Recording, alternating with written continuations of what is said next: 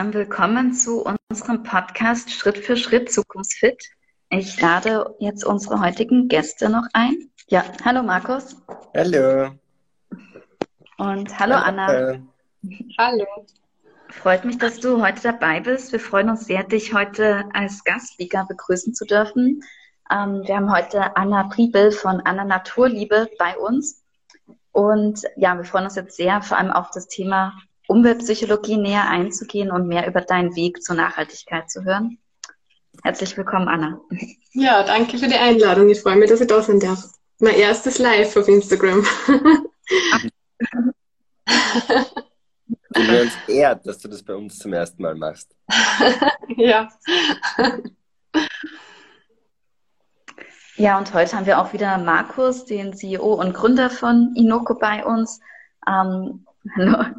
hallo. Und äh, Anna, du hast ja ähm, Eco-Consultant und Umweltpsychologin bist. Was genau bedeutet das?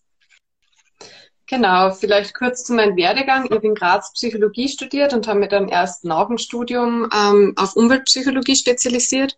Eine kurze Erklärung, was ist eigentlich Umweltpsychologie? Es gibt da zwei Zugangsweisen.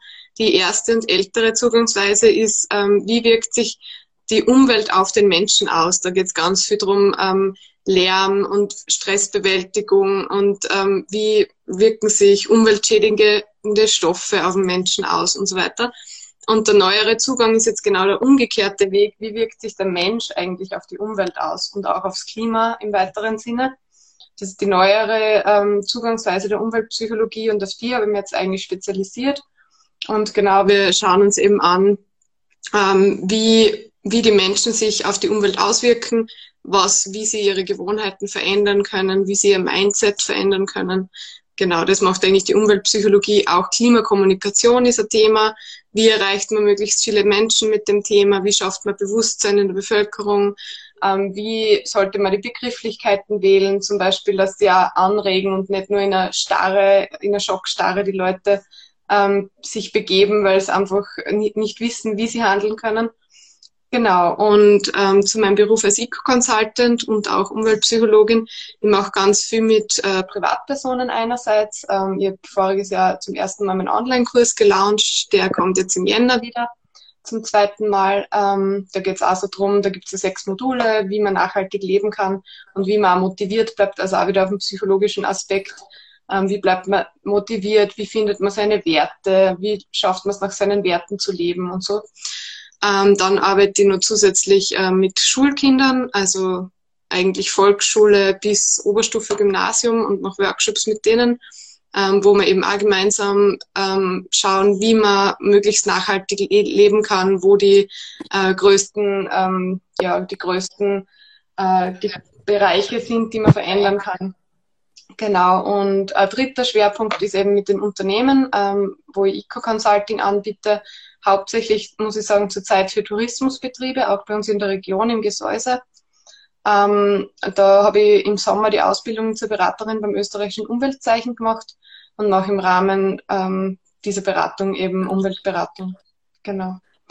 Ganz eine enge Kooperation ist auch noch im Naturpark Steirische Eisenwurzen bei uns in der Region ähm, da betreue ich eben auch die Volksschulen, das sind Naturparkschulen und ähm, schauen da ganz viele Sachen zum Thema Klimawandel, Klima, ähm, ja, wie kann man Klimawandel beobachten, wie wird der greifbar für die Kinder? Genau, ähm, mhm. anhand von Phänologie, dazu kann ich später gerne noch mehr erklären. Ja, genau. sehr spannend.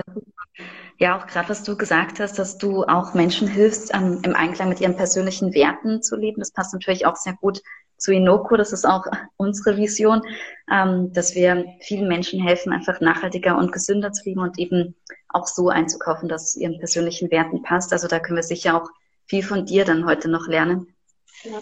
Na, ich finde die App ja, super. Ich verwende selber ähm, also ich habe da selber sehr viel gelernt dadurch, welche Lebensmittel wirklich einen großen Fußabdruck haben und welche eher weniger. Und es, man verändert dann einfach ein bisschen sein Verhalten. Also das ist schon sinnvoll, finde ich toll.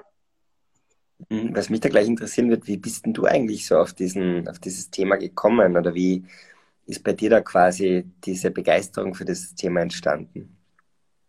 Ja, das hat angefangen, also in der Schwangerschaft schon ein bisschen. Ich habe eine Tochter, die ist jetzt vier Jahre alt Und eigentlich dann so richtig mit der Geburt meiner Tochter. Ähm, da war ich dann eben in Karenz und ähm, habe mich total eingelesen in das Thema, weil ich irgendwie so das Gefühl gehabt habe, oh Gott, hoffentlich ist die Welt einmal ihr Welt, in der sie lebt, auch noch so lebenswert und so schön, wie es jetzt noch bei uns ist.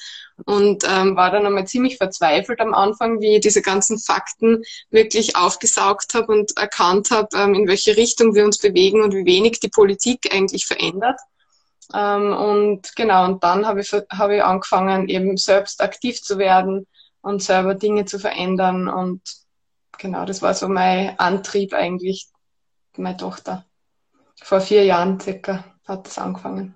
Ja, das ist, glaube ich, ein ganz wichtiges Thema. Also bei mir war es auch so, dass ich gerade, ähm, nachdem ich mich bei meinem ersten Startup Suvu operativ zurückgezogen gehabt habe, dann unterwegs war, drei Monate mit der Familie durch Nordeuropa im Wohnmobil und da auch gerade mein zweiter Sohn unterwegs war und, und, und letztendlich das auch sehr stark bei mir äh, das Bedürfnis letztendlich äh, getriggert hat, da was Positives beizutragen. Also ich glaube, Kinder ja. oder der Moment, wo man Kinder kriegt, da fängt man schon oft dann zum Nachdenken an und das reißt dann zumindest so sehr aus einem normalen Alltag raus, dass man dann wirklich äh, sich einmal diese Fragen stellen traut und Zeit dafür nimmt. Ja. Also ja, spannend. Ja, und auch das Thema Zeit ist ja ein ganz großes Thema, finde ich, weil ähm, wenn man Kinder hat, merkt man einfach immer, wie viel Zeit mit seinen Kindern verbringen, aber es ist in unserer Gesellschaft oft gar nicht so möglich. Also ich finde da immer nur arg, dass wenn sie die Eltern, wenn beide Eltern Teilzeit arbeiten gehen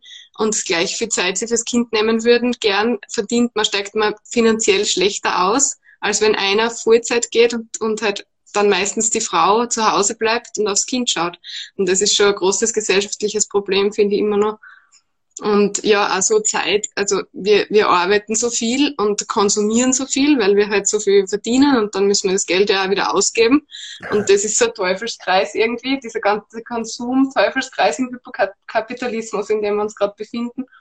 Also ich glaube, das ist ein ganz wichtiges Thema. Und es stimmt, wenn man Kinder kriegt, dann fängt man mal zum Überlegen an, wie investiert man seine Zeit eigentlich sinnvoll und ähm, ja, wie kann man mehr Zeit auch für die Familie aufbringen irgendwie. Genau. Ja, super. Und da gibt es ja auch so Workshops in Schulen, hast du gesagt. Was ist da dein Eindruck? Wie sehr interessieren sich da die Kinder schon für Nachhaltigkeit und ja, wie funktioniert da? Ja, es ist unglaublich, ähm, wie viel die Kinder teilweise schon wissen. Also ich mache am Anfang immer so ein Brainstorming, wo ich ein bisschen abfrage, ja, was habt ihr schon über den Klimawandel gehört?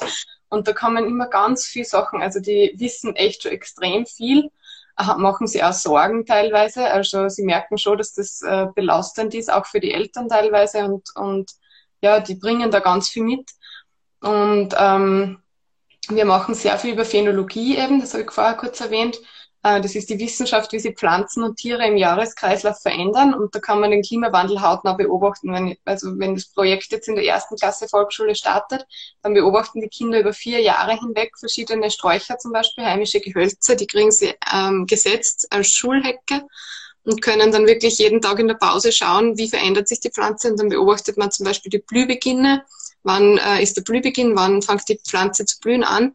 Und ähm, notiert sie das genaue Datum. Also da gibt es also genaue Standards, wie man das beobachtet, weil Pflanze blüht ja über mehrere Wochen, aber man schaut sich genau den Beginn an, wenn es anfängt. Und dann, wenn man das über Jahre hinweg beobachtet, da gibt es auch Statistiken, das ist schon ähm, die älteste, also die Weinlese ist, glaube ich, so lang, über 1000 Jahre in Frankreich datiert, ähm, wann der Wein ähm, geerntet wurde. Und das wird halt immer früher. Man sieht genau an der Weinlese auch diesen Knick ab 1980 wo eben der Klimawandel so richtig angefangen hat, ähm, die Temperatur zu steigen, da sieht man eben, dass die Weinlese immer früher geworden ist. Also man kann das super am Pflanzen beobachten das kann man richtig für die Kinder greifbar machen. Ähm, und ist ein, ja, ist ein Citizen Science Projekt mit der äh, ZMG oder ZAMP gemeinsam, die die Beobachtungen dann nutzen, auch um, was nicht, Pollenvorhersagen zum Beispiel für Allergiker zu machen, ähm, wenn was blüht und so, die Hasel zum Beispiel das ist ganz spannend und macht viel Spaß mit den Kindern. Ja, das ist spannend, dass du sagst, bei mir war das auch so, wie wir da in, in, in, Norwegen unterwegs waren und wir sind da vor den Gletschern gestanden und dann hast du wirklich die Tafeln gehabt, okay, hier war der Gletscher vor einem Jahr, vor zwei Jahren, vor drei Jahren, vor fünf, vor zehn Jahren. Und du hast so richtig diesen ja, zurückgehenden Gletscherzunge bist quasi nachgegangen ja. und hast Fotos gesehen, wie das ausgeschaut hat damals. Und ähm, dieses physische wirklich sehen und, und begreifen, dass das jetzt wirklich was massiv in Veränderung ist, was durch uns verschuldet ist, das ist schon irgendwie was sehr, ja, was ihn irgendwie zum Nachdenken anregt. Also es finde ich eine total coole Initiative, dass ihr da wirklich Pflanzen beobachtet mit Schülern. Und ich glaube auch, dass äh, Kinder da wahnsinnig viel Möglichkeit haben, um auf ihre Eltern auch dann die zu bewegen, was zu verändern. Also ich habe gerade gestern mit einer Mutter gesprochen von zwei Kindern, die sind bis so 10 und 14 oder so. Und die hat gesagt, ja, ma, ihre Kinder, die sind jetzt vegan worden. und, und quasi, also ich finde es ja eh super, sie ist nur total angenervt, weil sie nicht weiß, was sie kochen kann, kochen soll. ähm, aber verändert natürlich massiv dann auch das Verhalten der Eltern, wenn die Kinder herkommen und sagen, hey Mama, hey Papa, was macht sie da mit meinem Planeten? Und birgt eine wahnsinnige Chance in sich, weil ja. ähm, wer, wer schafft so sehr wie die eigenen Kinder das Verhalten von uns Eltern zu verändern? Ich sehe es ja bei mir selbst, wenn meine Kids irgendwas wollen, habe ich dann meistens nicht viel zu melden. Ja. Und, ja, die äh, das ist echt so. Mhm. Ja, war, dass das eine ganz große Chance ist. Und ich sehe es auch bei meiner eigenen Tochter jetzt schon mit vier, weil ich lebe ich will mich nicht immer labeln als vegan, weil es gibt immer wieder Ausnahmen, wenn ich einfach, wenn es nichts gibt, nichts anderes, dann schwenke ich halt auf vegetarisch um. Oder auch im Urlaub jetzt einmal haben wir einen Fisch bei einem ganz einen kleinen Fischer, der da selber die Fische ausgefangen hat, abkauft und so. Es gibt Ausnahmen, aber großteils würde ich sagen, ernähre ich mich vegan. Und die Helena fragt dann auch immer, ja, ist das jetzt vegan oder was ist das jetzt? Und, und sagt dann auch immer oft zu, mein, zu meinen Eltern, zu den Großeltern, die ja dann nicht so überzeugt sind, sagt sie dann oft, nein, sie ist jetzt auch vegan, weil sie will lieber die Tiere streicheln, als sie essen, hat sie letztens gesagt. das war echt süß. genau. Ja, beim Paul ist das also, der war nur mal zwei Jahre alt und immer wenn der dann irgendwie, also wir sind nicht vegan, sondern flexitarisch, aber halt sehr wenig Fleisch und wenn mhm. nur Bio. Und er sagt dann auch nicht Butter, sondern er sagt Bio-Butter. ja,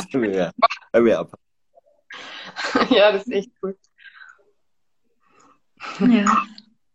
Und ja, das finde ich auch sehr schön, dass du das damit ähm, greifbarer machst für die Kinder. Ich ich glaube, vielen, ähm, du hast ja auch schon angesprochen, dass viele dann ähm, auch teilweise Angst haben vor der Zukunft. Merkst du das dann auch oft? Ich kann mir vorstellen, dass es dann vielleicht erst ab einem gewissen Alter so als Teenager vielleicht einsetzt. Ähm, mhm. Gerade kenne ich nämlich auch ein paar Jugendliche, die wirklich, ähm, also die das sehr belastet, einfach die, die Klimakrise und die wirklich unter Climate Anxiety leiden, was ja dann schon fast wie ein Burnout auch sein kann.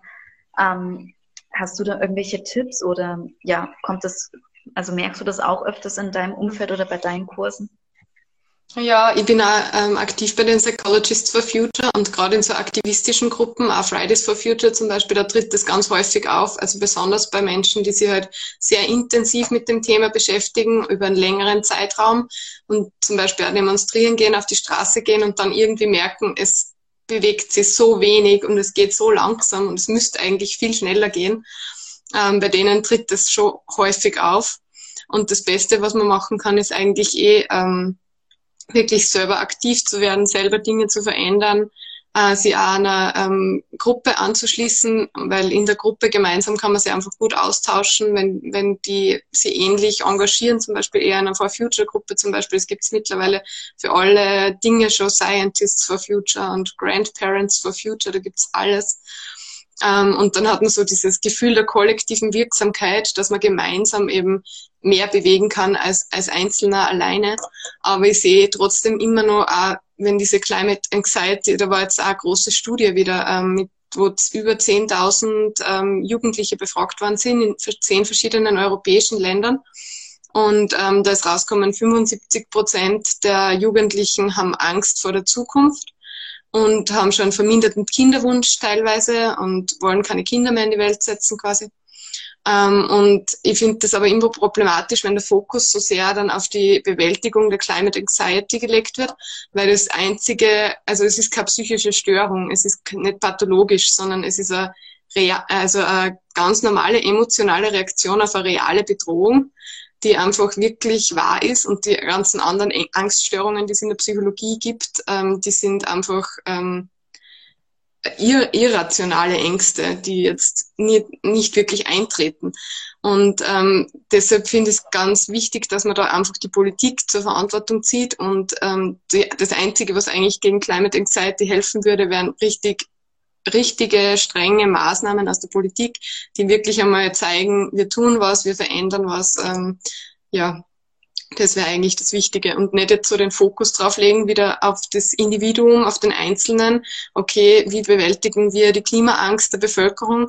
Ähm, soll man ihnen psychologische Betreuung bieten oder irgendwas, sondern wirklich einmal ähm, das Thema angehen. Genau, dann wird auch die Climate Anxiety in der Bevölkerung abnehmen. Ich finde es ganz mhm. spannend, weil du sagst, ähm, die Politik muss handeln. Also ich bin da, ich bin, bin ein bisschen, äh, natürlich bin ich voll bei dir, dass die Politik handeln muss, massiv stärker handeln muss, als wie sie es bisher tut. Ähm, ich glaube aber letztendlich, dass wir alle Akteure, sei es wir als Konsument, sei es wir als Unternehmer, sei es die Politik, sei es die Investoren, wir alle mhm. müssen uns voll in die Seile hängen, damit wir ja. das sagen, den Eisberg nicht äh, frontal nehmen, sondern ihn halt äh, schrammen und mit möglichst wenig Schaden. Wir werden Schaden nehmen, alle zusammen, aber trotzdem können wir das Schlimmste abwenden. Und ähm, ja, ich glaube, wir müssen da schon uns alle in allen Rollen in die Verantwortung nehmen. Und ähm, ich glaube, nur die Politik wird es nicht richten. Deshalb äh, bin ich da immer eher ein bisschen ähm, skeptisch auch, ob wir es alle uns da nicht ein bisschen manchmal auch zu einfach machen, nur an die Politik zu appellieren, sondern ich glaube, der erste Schritt muss sein, dass wir selbst in dem Bereich, wo wir Handlungsspielraum haben, es tun und uns versuchen halt im Rahmen des Möglichen, des Vertretbaren, des für uns auch mit unserem Leben vereinbaren, zu vereinbaren zu tun und darüber auch eine gewisse Vorbildwirkung haben, die letztendlich die Politik auch ermutigt, äh, dann härtere Maßnahmen zu treffen. Weil ich glaube, die Politik, mhm. ähm, die, Polit die Demokratie ist halt einfach so, Politiker werden wiedergewählt, wollen wiedergewählt werden und Politiker ähm, sind leider häufig so gepolt, dass sie sagen, okay, ich mache das, was gesellschaftlich vertreten, vertretbar ist und was sozusagen mir ermöglicht, dann wieder gewählt zu werden. Und ähm, da ist es irgendwie fast in diesem System unrealistisch von Politikern zu erwarten, dass sie sich jetzt so weit aus dem Fenster hängen und voll in Kauf nehmen, dass sie wieder abgewählt werden, was dann nur dazu führen wird, dass dann vielleicht äh, Leute an die Macht kommen, die äh, überhaupt nichts machen oder genau wieder das Pendel in die Gegenrichtung umschlägt, sprich ähm, Obama, Trump und so, und so weiter. Ähm, ich glaube schon, dass wir da ganz wirklich vorgehen müssen als Konsumenten und, und die Politik nur folgen kann. Die Politik hat nie, mhm. aus meiner Sicht, ist nie wirklich diese Vorreiterinstitution gewesen, die, die den Wandel vorangetrieben hat. Das waren immer Menschen, das waren immer Bewegungen, Grassroot-Movements, die die Dinge vorangebracht haben und die Politik hat es dann aufgegriffen und hat es dann zu Ende gebracht. Mhm. Ähm, ich weiß nicht, ob ja. du das siehst. Also, Stimmt. Also, ja, ja wenn ich damit ergänzen darf, ähm, kurz noch, weil ähm, ich sehe das auch so, dass es alle drei Akteure sozusagen braucht, aber ich kann mir eben gut vorstellen, wenn man jetzt eben, eben du hast ja gemeint, Climate Anxiety ist vor allem bei denen, die eben demonstrieren gehen, die der ihr ganzes Leben dem Thema widmen, ähm, eben Fridays for Future und so weiter. Und wenn man einfach sich jeden Tag so für diese Sache einsetzt, ähm, kann es halt passieren, dass man dann das, also sich ausgebrannt fühlt, wenn man das Gefühl hat, Unternehmen oder die Politik nehmen es eben auch nicht ernst. Also deswegen finde ich es auch so wichtig, dass die Politik dann, wie du sagst, Markus, das schon aufnimmt und dann aber auch mit gutem Beispiel vorangeht. Also jetzt mit unserer Klimaministerin zum Beispiel, ich finde, sie macht das sehr gut, weil sie fährt zum Beispiel auch mit dem Zug jetzt ähm, zur Klimakonferenz nach Glasgow. Das sind 25 Stunden oder so. Und geht er eben mit gutem Beispiel voran und sowas finde ich eben super. Oder wie du auch vorher gemeint hast, Anna, mit diesen ambitionierten Klimazielen, das ist, hilft, glaube ich, schon wirklich am meisten, dass man einfach das Gefühl hat, das Engagement, das Kleine, was ich im Alltag mache, wird auch gesehen und gehört und führt dann wirklich zu dieser Veränderung. Mhm. Ja, also ich finde zum Beispiel wichtig, ein Klimaschutzgesetz zum Beispiel, das können nur die Politiker machen. Oder ähm, es ist oft dem Konsumenten, also ich finde schon auch wichtig, dass die Konsumenten und dass das ein Bottom-up-Effekt auch ist, weil die Politik ähm, wird das nicht einfach so über uns drüber stülpen, das mal klar. Aber so gewisse Dinge wie, dass die Bahn immer noch teurer ist als das Flugzeug und dass es nur so Billigflüge gibt, weil einfach das Kerosin nicht besteuert wird. Ähm, solche Dinge müssen sich einfach sofort eigentlich ändern, ähm, dass mhm. es einfach nicht mehr eine Frage ist, ähm, also die, die klimafreundliche Lebensweise muss einfach einen Anreiz haben und muss ähm, einfacher, leichter, billiger sein als das klimaschädliche Verhalten. Das wäre wichtig. Bin ich voll bei dir. Absolut. Mhm. Genau. Kann ich total unterschreiben. Also es ist halt leider echt, ähm, na, da muss, ist die Politik gefordert, muss massiv was tun. Und mhm. es ist Ansehen, wenn man, wenn man eben dann für einen Nachtzug ein x-faches zahlt als, als, für einen Flug, nur weil, wie du sagst, Kerosin nicht besteuert ist. Und da kehrt ganz dringend was, was bewegt und da muss die Politik sehr drüber trauen. Aber ich glaube, das, was mein Message einfach ist, je mehr wir als Einzelne beweisen, dass es uns wirklich ernst ist und dass wir bereit sind, was zu tun dafür und vielleicht auch ein bisschen konform auf der einen oder anderen Ebene aufzugeben, weil wir halt nicht jeden Tag unser Schnitzel essen, obwohl wir es uns leisten können, oder weil wir nicht jeden Tag oder jetzt Wochen irgendwo hin auf Urlaub fliegen, wenn wir es uns leisten können, sondern einfach bewusst zeigen, äh, dass uns das wichtig ist und wir bereit sind, da in diesem Wandel mit voranzugehen, dass die Politik sich dann eher trauen wird, diese Entscheidungen auch zu treffen. Ja, ähm, ja da bin ich ganz bei dir. Und, und äh, das. Hm? Und diese Vorbildwirkung, die du vorher gesagt hast, das finde ich auch ganz wichtig, weil da gibt's auch, ähm, habe ich auch irgendwo gelesen, ähm, je, wenn ein Nachbar Photovoltaikanlage aufs Dach baut, dann wollen die Nachbarn rundherum genau. plötzlich auch eine Photovoltaikanlage haben zum Beispiel. Also ähm, es braucht wirklich diese Voranschreiter und diese Vorbilder. Ähm, also da kann auch ganz viel aus der Bevölkerung kommen natürlich, aber so die richtigen Maßnahmen meiner Meinung nach müssen einfach die Politiker setzen und müssen sie drüber trauen. Und man hat ja jetzt auch in der Corona-Krise gesehen, das wird als Krise behandelt. Das ist jetzt die Pandemie, das ist die Krise. Und da schafft man es auch, dass man Dinge ähm, ja Grenzen setzt und, und die eingehalten werden müssen und Maßnahmen setzt. Und die Klimakrise ist einfach so weit weg in unseren Köpfen und diese, ähm, ja, man, man sieht nicht diese direkten Auswirkungen, obwohl man die jetzt eigentlich auch schon sieht, wenn man sich das Hochwasser in Deutschland anschaut, die Waldbrände in ganz Europa aber irgendwie ist es trotzdem so, man fühlt sich nicht direkt betroffen und es ist so weit weg und das ist eigentlich das äh, Schlimme dran. Ja, das ist was wir Menschen generell, wo wir einfach generell schlecht drin sind. Also ich glaube, wir sind mhm. gut auf äh, direkt auf uns einwirkende Krisen zu reagieren, uns da rauszuretten. Aber alles, was so relativ langsam verläuft, mhm. da sind wir einfach echt schlecht drin. Und ähm, das, das ist schwieriger, was du sagst mit dieser Beispielwirkung, das ist natürlich was, was wir aus Sicht von Inoko auch versuchen, sehr stark ähm, mittelfristig zu nutzen. Also wir jene, es noch nicht kennen, äh, mit Inoko entwickeln wir eine App, die Konsumenten dafür belohnt, dass sie Schritt für Schritt nachhaltiger einkaufen. Also mit der Inoko-App, die kann man jetzt schon im App Store herunterladen. Ihr könnt es dann gerne mit dem Code ähm, Klima äh, jetzt hinein, schon als äh, Early-Tester und äh, kannst dann äh, deine Kassenzettel scannen bei Billa, Spar, äh, Hofer und Co. Und man bekommt dann eben Feedback, wie man aus Klimasicht unterwegs war. Also dann kriegt man einen Climate Score zwischen 0 und 100, wo man sieht, wie man, wie man abschneidet äh, mit, seinem, mit, mit seinem sozusagen äh, Einkauf. Man sieht dann eben bei allen Produkten, wie wirken sie sich aus auf Tierwohl, auf Klima, sieht die Produkte gereiht nach dem Klima-Impact, sieht auch dann in Zukunft, wie sie sich aus Gesundheitssicht äh, die Produkte sich auswirken? Und kann dann aber auch äh, bei Challenges mitmachen zum Beispiel, hey, probier doch einmal, äh, dass du pflanzliche Milch kaufst statt der Kuhmilch und dass du mal probierst, ob dir die vielleicht aufs Müsli auch schmeckt. Oder probier mal, dass du einen Hummus kaufst statt ähm, irgendwie einer Wurst und schau mal, ob dir das schmeckt. Und für diese Challenges, wenn man die erfolgreich meistert, und es sind relativ einfach zu meisternden Challenges, glaube ich, kann man sagen, für die meisten von uns, ähm, dann wird man belohnt mit ähm, vier Produktvouchern, wo man dann 50 bis 100 Prozent Cashback bekommt auf nachhaltige Produkte, auf Bioprodukte.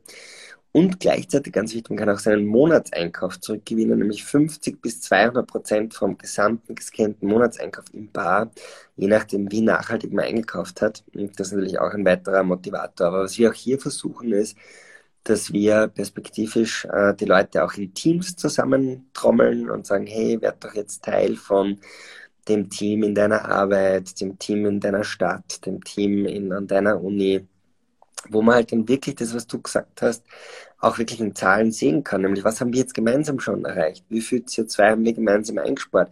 wie vielen äh, Autoreisen von hier nach Peking entspricht es? Oder wie vielen äh, Tonnen geschmolzenem arktischem Eis haben wir dadurch verhindert? Und äh, ich glaube, dieses, das sehen wir als eine wahnsinnig große Chance, dass man eben Userinnen und User da mitnimmt auf der Reise und sie motiviert einfach, äh, indem er versucht, es möglichst greifbar zu machen, wie eben der Klimawandel sich auswirkt. Und ja, da freuen wir uns natürlich über jeden unter unseren Zuhörern, der hier auch dann sich anmeldet, also einfach in Noco herunterladen und äh, im, im, App Store und dann mit dem Sign-up-Code Klima entsprechend ähm, daran teilnehmen und freuen wir uns über Feedback und wenn ihr da eure Rechnungen fleißig scannt und freuen euch dann auch entsprechend euch belohnen zu können dafür.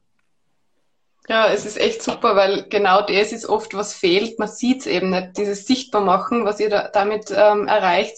Das ist echt super, weil das ist die größte Motivation, weil, weil man sieht das CO2 nicht, das man eingespart hat. Es ist einfach unsichtbar und so äh, kann man sich wirklich motivieren. Jetzt sieht man, okay, ich habe ähm, so und so viel CO2 bei meinem Einkauf gespart oder im Vergleich zum letzten Einkauf habe ich verschiedene Produkte ausgetauscht. Das ist echt ziemlich cool.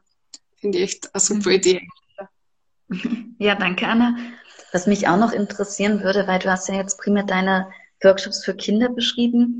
Wie sind denn deine Workshops für ähm, Erwachsene oder auch für Unternehmen? Also wie schaut so eine Umweltberatung dann bei dir aus?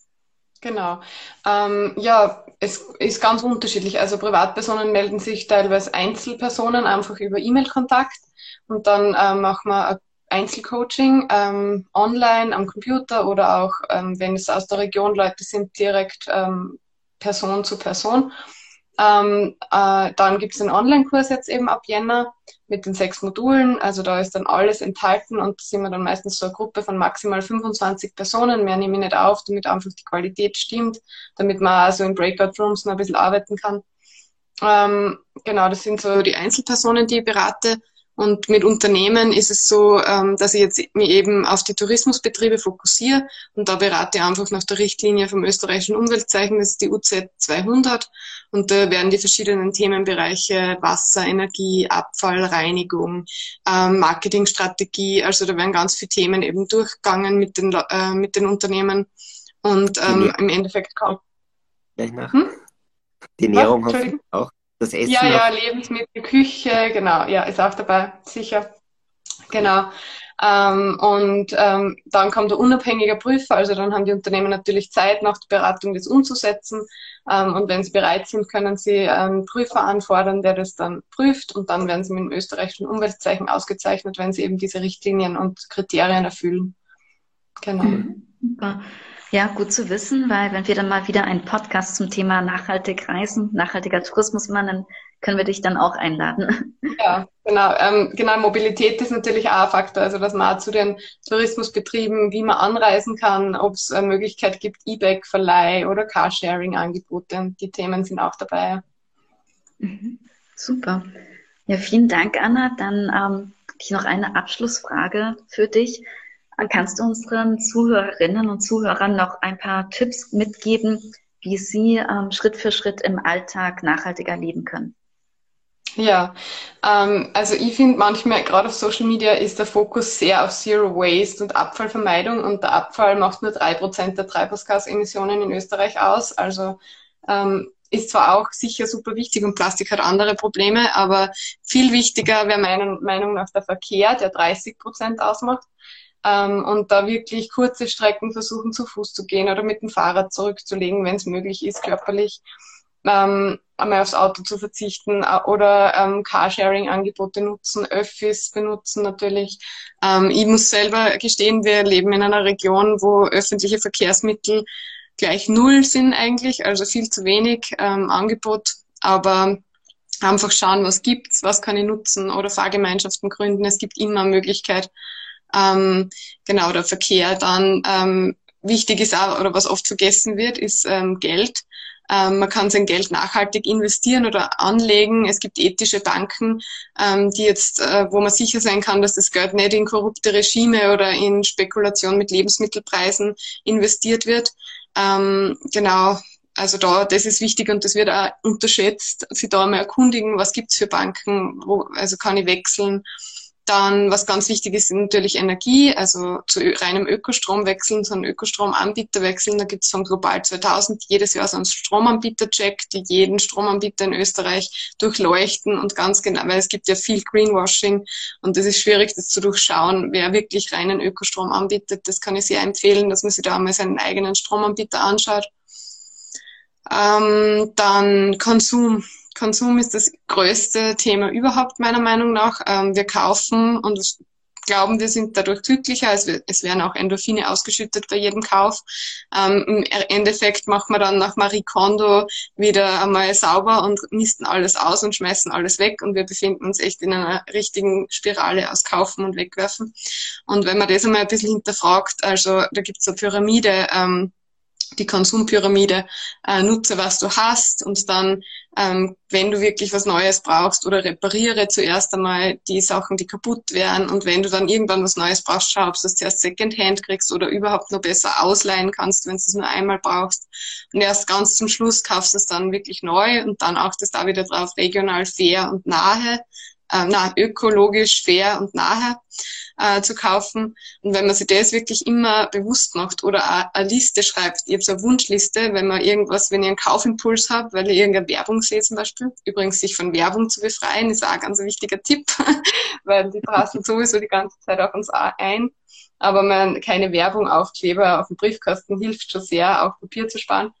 Und ähm, ja, wenn man einen Kaufimpuls hat, schreibe ich mir das einfach auf, was ich gern hätte und dann lasse ich die Liste einfach mal mindestens eine Woche irgendwo liegen und dann schaue ich nach einer Woche, brauche ich das wirklich? Will ich das immer noch? Und dann, wenn ich es immer noch will, dann schaue ich mal, okay, kann ich es irgendwo ausleihen, Secondhand kaufen und so weiter. Das finde ich ganz wichtig. Ja, eben die Lebensmittel natürlich, also äh, Ernährung, das ist nicht nur ähm, gut für die Umwelt, sondern auch für die eigene Gesundheit besser, wenn man weniger Fleisch isst oder ja fast kein Fleisch mehr isst und ähm, weniger tierische Produkte allgemein. Milch ist nämlich auch gar nicht, also wirkliche Milch, ich meine so Käse und, und Milch, wo die Milch verarbeitet worden ist, ist wieder anders, aber normale Milch ist total ähm, in Verbindung gebracht mit Krebs und allem Möglichen. Also man sollte da echt auf seine eigene Gesundheit achten. Ich beschäftige mich auch mit dem Planetary Health Ansatz sehr äh, stark, auch im Studium. Ich studiere jetzt noch Global Studies nebenbei. Und ähm, da ist einfach ein lebenswertes Leben für alle schaffen innerhalb der planetaren, planetaren Grenzen. Mhm. Und ähm, ja. genau, und wenn man da einfach vor allem Bewegung eben, das macht man eben durch Mobilität, wenn man mehr zu Fuß geht oder mehr mit dem Radl fährt, ist gut für die Umwelt, aber auch für die eigene Gesundheit und bei der Ernährung eben auch das Gleiche. Mhm. Also Win-Win-Situationen schaffen, genau. Ja. Super, Tipps. ja.